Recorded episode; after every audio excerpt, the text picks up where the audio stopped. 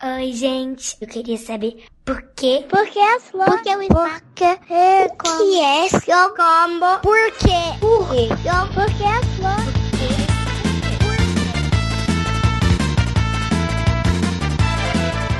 Bem-vindos a mais um episódio do Psyche!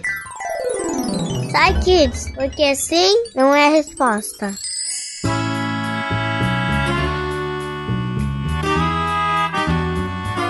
Estou aqui com o Guaxa It, Maria. e com o Tarek Olá, crianças. e também com a Jujuba. Olá, pessoas! Eu acho que até o episódio 10 o Tarek tá cantando meu, Vem Meu Sim Querido. Credo. Ai, vocês não têm noção do tanto que eu gosto de criança. É, olha só.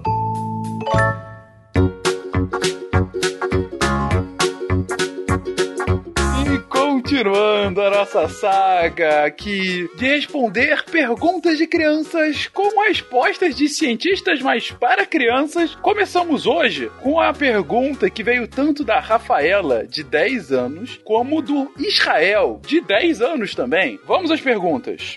Oi, eu sou o Miguel, eu tenho 7 anos.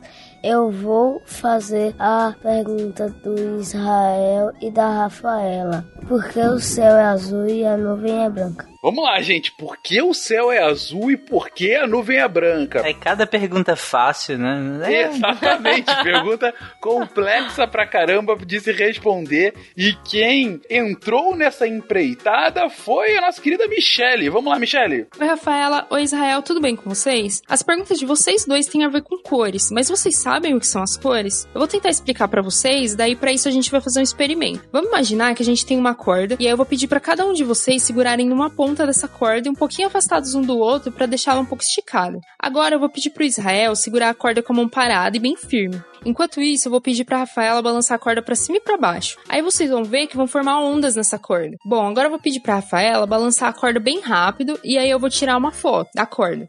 Agora que eu já tirei a foto, eu vou pedir pra você balançar a corda mais devagar do que você estava balançando antes, eu vou tirar outra foto. Então, se a gente comparar agora essas duas fotos, a gente vai ver que são formadas ondas diferentes. Numa das fotos, cada ondinha que foi formada ficou mais perto uma da outra do que na outra foto. Vocês podem até fazer esse experimento aí na casa de vocês pra vocês verem que é isso mesmo que acontece. Mas agora vocês devem estar pensando, o que, que isso tem a ver com as cores, né? Bom, com esse experimento, vocês já viram que dá pra formar ondas diferentes vindo da mesma coisa, que no caso é a corda. Só que o que, que a gente precisa pra enxergar? Luz, né? Então, a luz, ela também é feita de um monte de ondas de tamanhos diferentes, do mesmo jeito que a gente viu na corda. Só que no caso da luz, são ondas de energia. E aí, cada onda de energia de tamanho diferente vai ser uma cor diferente. E como que a gente enxerga essas cores então? A luz, quando ela vem do sol ou de uma lâmpada, ela vem com as ondas de todas as cores. E aí, para você enxergar a cor, vai depender do que você tá olhando. Por exemplo, eu tô vestindo uma camiseta vermelha agora. Então vai depender do que essa camiseta é feita pra gente enxergar ela como vermelha.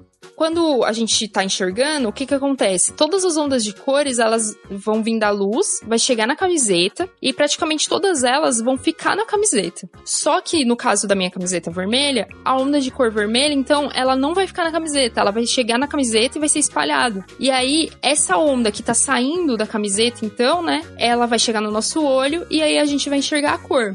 Se a sua camiseta for verde, ela é feita de alguma coisa que faz com que a onda verde não fique na camiseta e sim seja espalhada. E aí a onda verde vai chegar no seu olho e você vai enxergar a camiseta verde. A minha calça, ela é preta. E aí, por quê? Porque o material que ela é feita, ela então guarda com ela todas as ondas de cores que chegam nela, e aí não tem nenhuma cor que é espalhada pro meu olho e eu não consigo enxergar uma cor. Então, por isso que a gente, quando a gente enxerga o preto, na verdade a gente tá enxergando a, a falta de cor, né? Porque não tem nenhuma cor sendo espalhada. Agora, então, indo pra pergunta de vocês, quando a luz do sol chega no nosso planeta, ela vai atravessar uma camada que é chamada de atmosfera. E aí, nessa camada, tem um monte de coisa, inclusive o ar que a gente respira. E essas coisas, elas são chamadas de moléculas. Então, vamos considerar que esse monte de moléculas são bolinhas bem pequenininhas, e aí podem ser bolinhas sozinhas, podem ser conjuntos conjuntos de bolinhas grudadas umas nas outras. E aí, dependendo do tipo dessas bolinhas, quando as ondas de cor chegam nelas, podem acontecer três coisas. Do mesmo jeito que eu falei da camiseta e da calça, quando essas ondas chegam nessas bolinhas, elas podem guardar com elas, né? Absorver essas ondas e guardar com elas, ou então espalhar as ondas, ou ainda elas também podem deixar as ondas passarem por elas direto e seguir o caminho que ela já ia seguir se a bolinha não estivesse lá. Então, quando a gente vê um céu limpinho, azul, quer dizer que a maior parte das bolinhas que estão nessa parte do céu que a gente enxerga onde a gente mora, são bolinhas que espalham justamente as ondas azuis elas deixam passar praticamente todo o resto das ondas, por isso que tem a luz que chega, chega na gente, né? Só que a onda de cor azul é espalhada. E como a gente enxerga a onda que é espalhada, por isso que a gente enxerga o céu azul. Já quando a gente vê aquelas nuvens branquinhas no céu, o que, que elas são? Elas são partes do céu onde tem outros tipos de moléculas que foram se acumulando. Então são o quê? São partes do céu onde tem bolinhas diferentes do resto do céu. E além de, ser, de ter bolinhas diferentes, tem uma quantidade muito grande de bolinhas também naquelas, naquelas regiões do céu. E aí, quando as ondas de luz chegam na nuvem, todas as cores são espalhadas. E com isso que a gente vai enxergar, como estão sendo todas as cores espalhadas, a gente vai enxergar a mistura de todas as cores. E a mistura de todas as cores é a cor branca. Então é por isso que a gente enxerga a nuvem como branca. Bom, espero então que eu tenha respondido as perguntas de vocês, né? E qualquer coisa é só mandar mais aí que a gente tenta responder também. É isso, uma resposta Caraca. complexa para uma pergunta complexa, mas que chegou no ponto. Olha, eu só tenho uma coisa de dizer aos pais desse menino, de nada. Era uma pergunta bem difícil. A Michelle, inclusive, veio conversar comigo se tava ok a resposta. A falou, porque era uma pergunta bem complicada mesmo de se explicar. Mas eu acho que, que, que deu para entender o que, que são cores e por que, afinal, o céu é azul e as nuvens são brancas. E se os pais estão ouvindo o episódio antes, já arruma os pedaços de corda e a celular para bater foto. Com Exato. certeza. Pais, façam esse experimento com seus filhos. É muito legal para mostrar como funcionam ondas, gente. E a gente tá envolto a ondas no universo inteiro. É muito legal que desde cedo eles entendam o que, que são as ondas e qual é a função que elas têm no mundo, né? Bem, para você enxergar essas cores todas, você vai precisar de olhos, né? E a Liz de 8 anos, faz uma pergunta especificamente sobre os nossos olhos. Vamos lá, Liz, o que, que você quer saber? Oi, Psykids, tudo bem? Eu sou a Liz, de 8 anos, e minha pergunta é: se a gente tem dois olhos, por que nós não vemos duplicado? É uma pergunta fantástica, cara. É, é sensacional. Sério. Eu não me canso de impressionar nas conclusões. Como Mas chega é, essas perguntas? Não é? Cara, é, sensacional. Se a gente tem dois olhos, a gente deveria ver duplicado. Por que, que a gente não vê duplicado? né? Sabe que na faculdade a gente aprende isso, mas assim, nessa idade eu nunca teria me perguntado isso. Na faculdade a gente aprende a ver duplicado? Não, a gente aprende porque que, né, não vê duplicado. Mas até lá a gente não se questiona tanto isso. Mas quem foi falar com a Liz e responder essa pergunta tão interessante, nossa, é um convidado que há muito tempo não estava aqui no SciCast, mas que gentilmente se dispôs a responder. Toad, responde aí pra gente. Oi, eu sou Matheus Gonçalves e essa é uma pergunta que foi enviada por Liz. Ela tem 8 anos e a pergunta é a seguinte: Se a gente tem dois olhos, por que, que a gente não vê as coisas duplicado?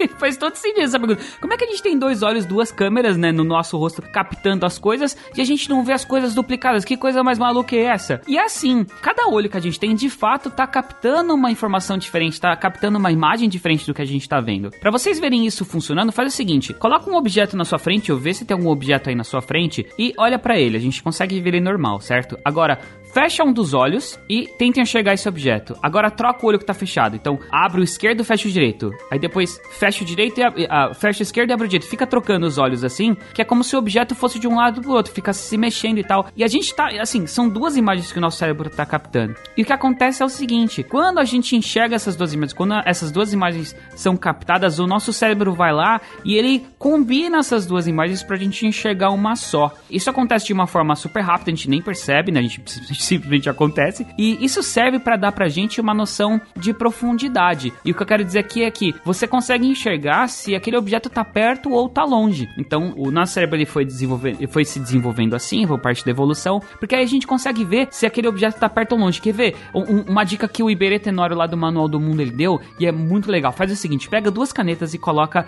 elas numa distância segura do, do seu rosto, né? Coloca, não coloca perto do rosto, mas coloca assim, a uns 30 centímetros, as duas na horizontal com as tampas uma apontando para outra. Com os dois olhos abertos, tenta aproximar essas duas canetas, tenta encostar uma tampa na outra. E é fácil, né, até. Agora, tenta fazer o seguinte, coloca essas, afasta as duas canetas, né? E tenta agora com um olho fechado, uns dos olhos fechados, tenta encostar uma caneta na outra é mais difícil, não é? É, porque agora o cérebro ele não tem mais essa noção de profundidade. Combinar essas duas imagens que os dois olhos estão vendo ao mesmo tempo serve pra gente enxergar o mundo em três dimensões e não apenas em duas dimensões. Como se a gente tivesse um processador ah, personalizado na nossa cabeça que vai lá e, e, e, junta essas duas imagens pra gente a gente consegue enxergar um, um mundo ao nosso redor. Isso serve para várias coisas. Primeiro, pra gente ver o que tá ao nosso redor, mesmo pra gente não ficar esbarrando nas coisas, mas pra gente poder conseguir alcançar os nossos brinquedos, pra gente saber ah, se não tem nenhum perigo acontecendo ao nosso redor, pra gente ter uma visão periférica melhor. Serve para tudo isso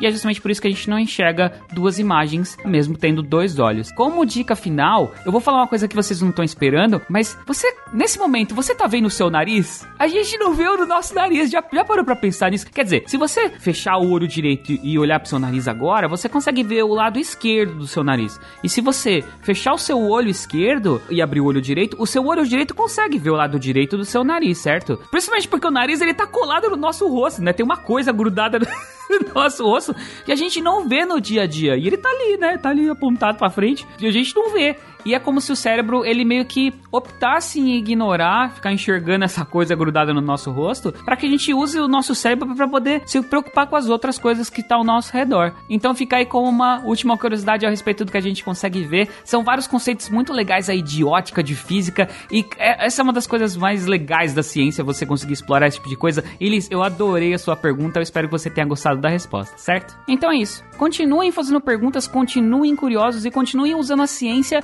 para entender o mundo à nossa volta e para entender como as coisas funcionam, principalmente porque poucas coisas nessa vida são mais legais e mais divertidas do que ciência. É isso, Liz. Na verdade, você enxerga sim duas imagens ao mesmo tempo, você só não percebe. Isso. E queria aproveitar para pedir desculpa ao Lord Voldemort, que a gente não tinha intenção. gente, enquanto ele tava falando, eu fiquei fazendo as coisas. Vocês fizeram aí? Ah, mas o tempo todo. Fiz, fiz. Eu tenho nariz. Tô bem tranquilo. Eu pus a mão para ter é, certeza. Inclusive, Liz, esse negócio do cérebro se acostumar com alguma coisa funciona com outros sentidos também. Por exemplo, o cheiro. Às vezes você tá sentindo um cheiro por tanto tempo que seu cérebro acaba não mandando mais essa informação, você para de sentir. Isso acontece com vários sentidos. Por isso tome banho. Por isso tome banho, porque senão você não percebe que você está fedendo, mas as pessoas à sua volta começam a se afastar, elas começam a te olhar torto.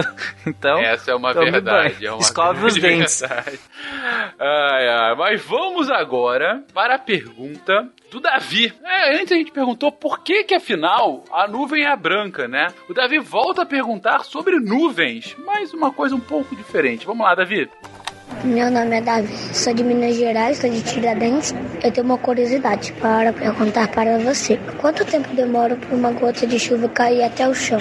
Quanto tempo leva para a chuva cair da nuvem até o chão? Essa é uma pergunta difícil para se responder. Você tem que saber exatamente como você consegue contar isso. Bem, a gente chamou uma meteorologista de verdade, a Samantha, para falar sobre isso. Samantha, responde pra gente. Olá, Davi. Que pergunta ótima. Eu me chamo Samantha, eu sou meteorologista e eu estudei sobre nuvens, sobre chuva, e eu acho que eu vou poder responder a sua pergunta. Bom, você já deve ter observado que temos gotinhas de chuva de vários tamanhos. Temos gotinhas pequenininhas, que é quando cai aquele chuvisco ou garoa, e temos também gotas bem grandes e grossas, que é quando cai aquela tempestade. O tempo para a gota chegar até o chão vai depender do tamanho dessa gota.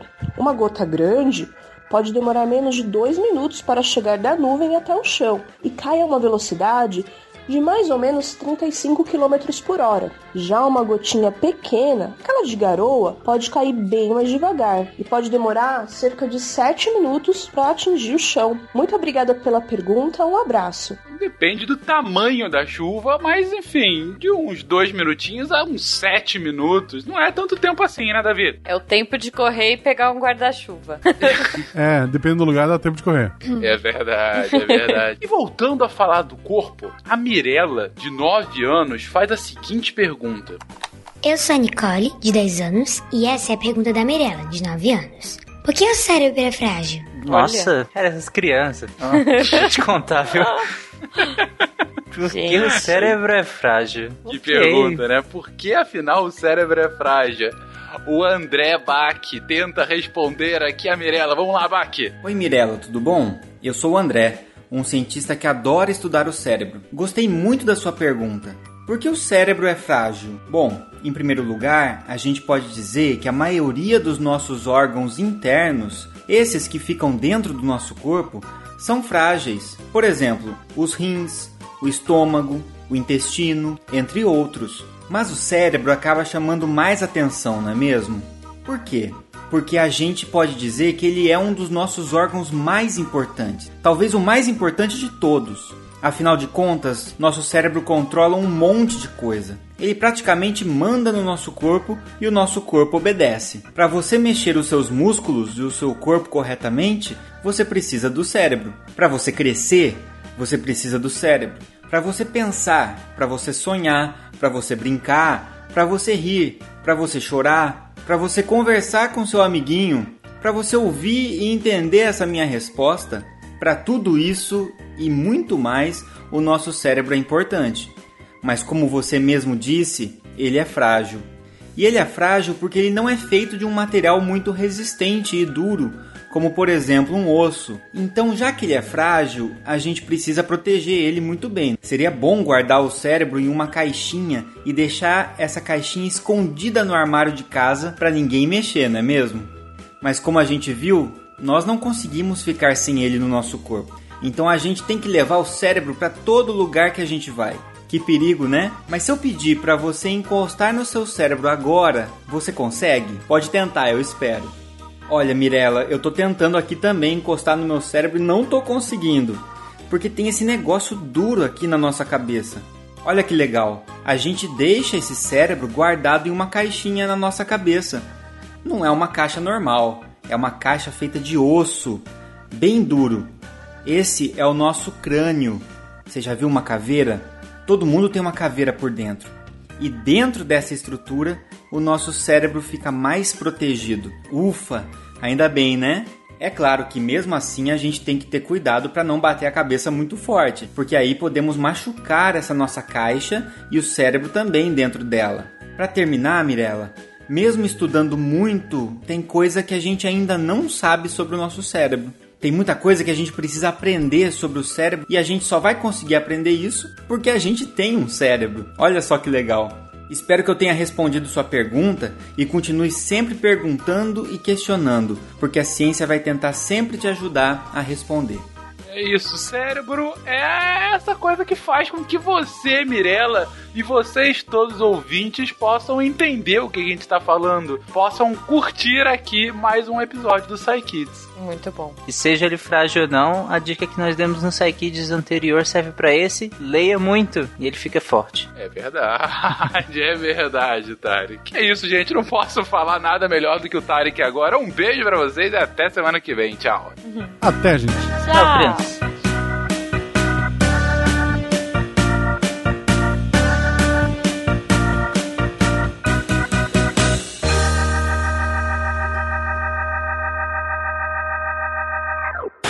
Esse podcast foi editado por Nativa Multimídia.